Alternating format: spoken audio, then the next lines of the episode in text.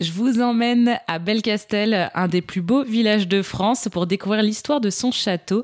Aujourd'hui, eh bien, on est avec Marc Nicolas, responsable développement et événements, qui va nous parler, eh bien, des activités et des événements que propose aujourd'hui le château de Belcastel, qui a été rénové en 1973. Bonjour Marc. Bonjour Jessica. Alors, euh, on va revenir sur le développement économique du château. Quelles sont aujourd'hui les activités et événements spéciaux qui ont lieu régulièrement toute l'année au château? Alors donc, euh, chaque année, on fait euh, bien sûr la, chasse aux œufs de Pâques sur le, week-end de Pâques avec des œufs qui sont cachés un peu dans tout le château et qu'on récolte et qu'on vient échanger à l'accueil contre un, gros lapin en chocolat. On a un concert en août. Le 10 août, on fait un concert où ce sera Beethoven qui sera joué. C'est en partenariat avec le Festival de musique de Figeac. Fin octobre, il y a les visites effrayantes d'Halloween. C'est un succès chaque année. Euh, le soir, après la fermeture, on amène euh, un groupe de 20 personnes euh, à travers le château et il leur arrive plein de surprises et on a régulièrement de vrais cris de, de terreur à travers la visite. Est-ce que le château propose des visites culturelles? Oui, il y, a, plusieurs formats. On fait une, visite autonome, c'est-à-dire que les visiteurs parcourent le château grâce à un, un, dépliant papier ou un audio guide. Il y a aussi des visites guidées sur réservation.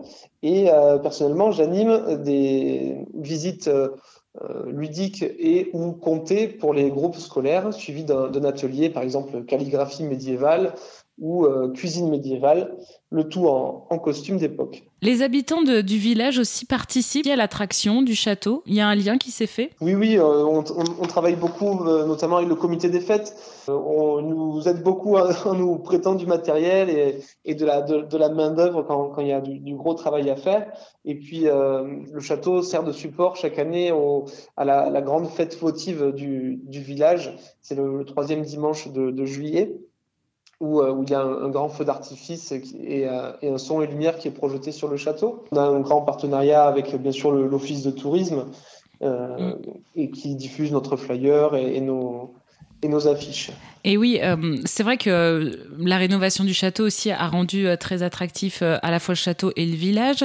Aujourd'hui, au niveau économique, comment financièrement vit le château Comment ça se développe? Alors, on, fonctionne, le, revenu principal du château se fait par, par les entrées, par les, visites classiques.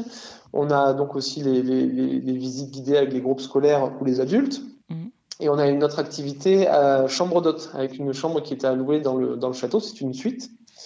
Et, euh, et c'est là où je rejoins le, les activités qu'on partage avec le village, parce que souvent, euh, ceux qui viennent, souvent des couples qui viennent à la chambre d'hôte, ils en profitent pour aller ensuite manger au, au restaurant étoilé qui est, qui est dans, le, dans le village, euh, qui s'appelle le Vieux Pont.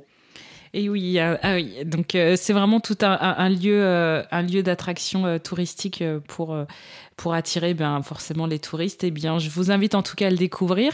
C'est le château de Belcastel. Aujourd'hui, on était avec Marc Nicolas. Je rappelle que vous êtes responsable développement et événements pour le château. Merci encore de nous avoir présenté eh bien l'attraction, l'activité économique de ce château et bien entendu toutes les informations, expositions, visites si vous souhaitez y aller.